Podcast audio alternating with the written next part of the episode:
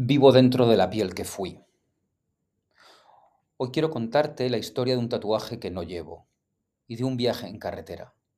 Quiero hablarte de piel, de la mía, de la que tenía y de la que me sobra.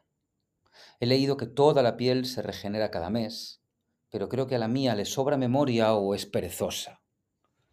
En agosto de 2020 fuimos a Cambrils y acabamos comiendo una paella en Valencia. Alrededor de esta fecha, a finales de verano, cumplo tres años en este kilo. Hace ya más de mil días, por tanto, que soy lo que parezco. Un señor narigudo y anguloso que lleva ropa de niño y tiene los dedos afilados y nudosos.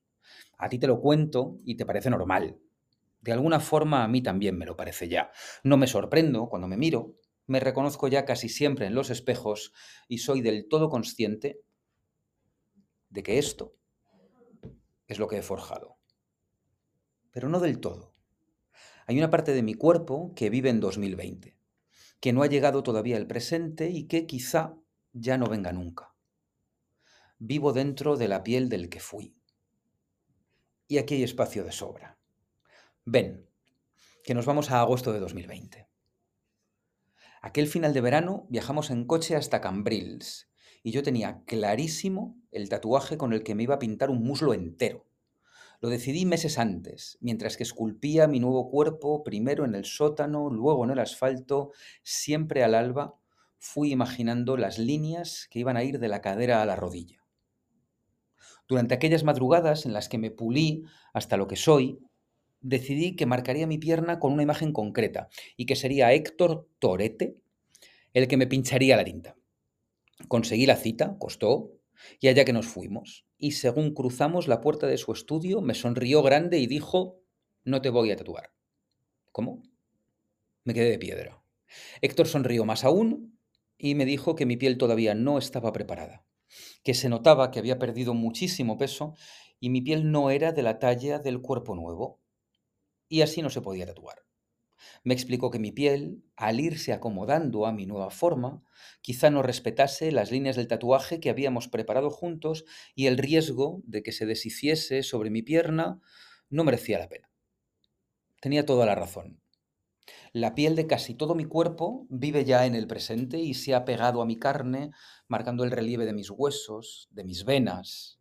Ha ido menguando, comprimiéndome, secándome, como quien saca el aire de una bolsa de esas en las que se guardan las mantas y los jerseys al acabar el invierno. En cambio, no me he hecho ese tatuaje. Esa pequeña parcela de piel no es la única, sigue sin fijarse del todo a mis músculos. Torete me ha cosido otros tatuajes, pero no ese. No todavía. No lo sé. Ni tan siquiera sé si hay una enseñanza en esa marca, en ese rastro de lo que fui. Tampoco me importa. Tengo mucho lienzo disponible para seguir tiñendo. La paella paella, la buena.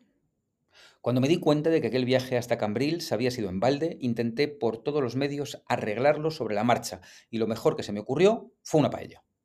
Me tiré el teléfono y mendigué una reserva en Casa Carmela. Era agosto de 2020. Todo era posible, nos dieron mesa. No habría tatuaje, pero habría conejo y caracoles. Llegamos a la Malvarrosa, a la casita junto a la línea de playa, y aquella fue la mejor paella que yo me había comido en mi vida. Fue el bocado memorable de aquel fin de semana en el que no me hice el tatuaje que había imaginado desde que comencé a esculpirme.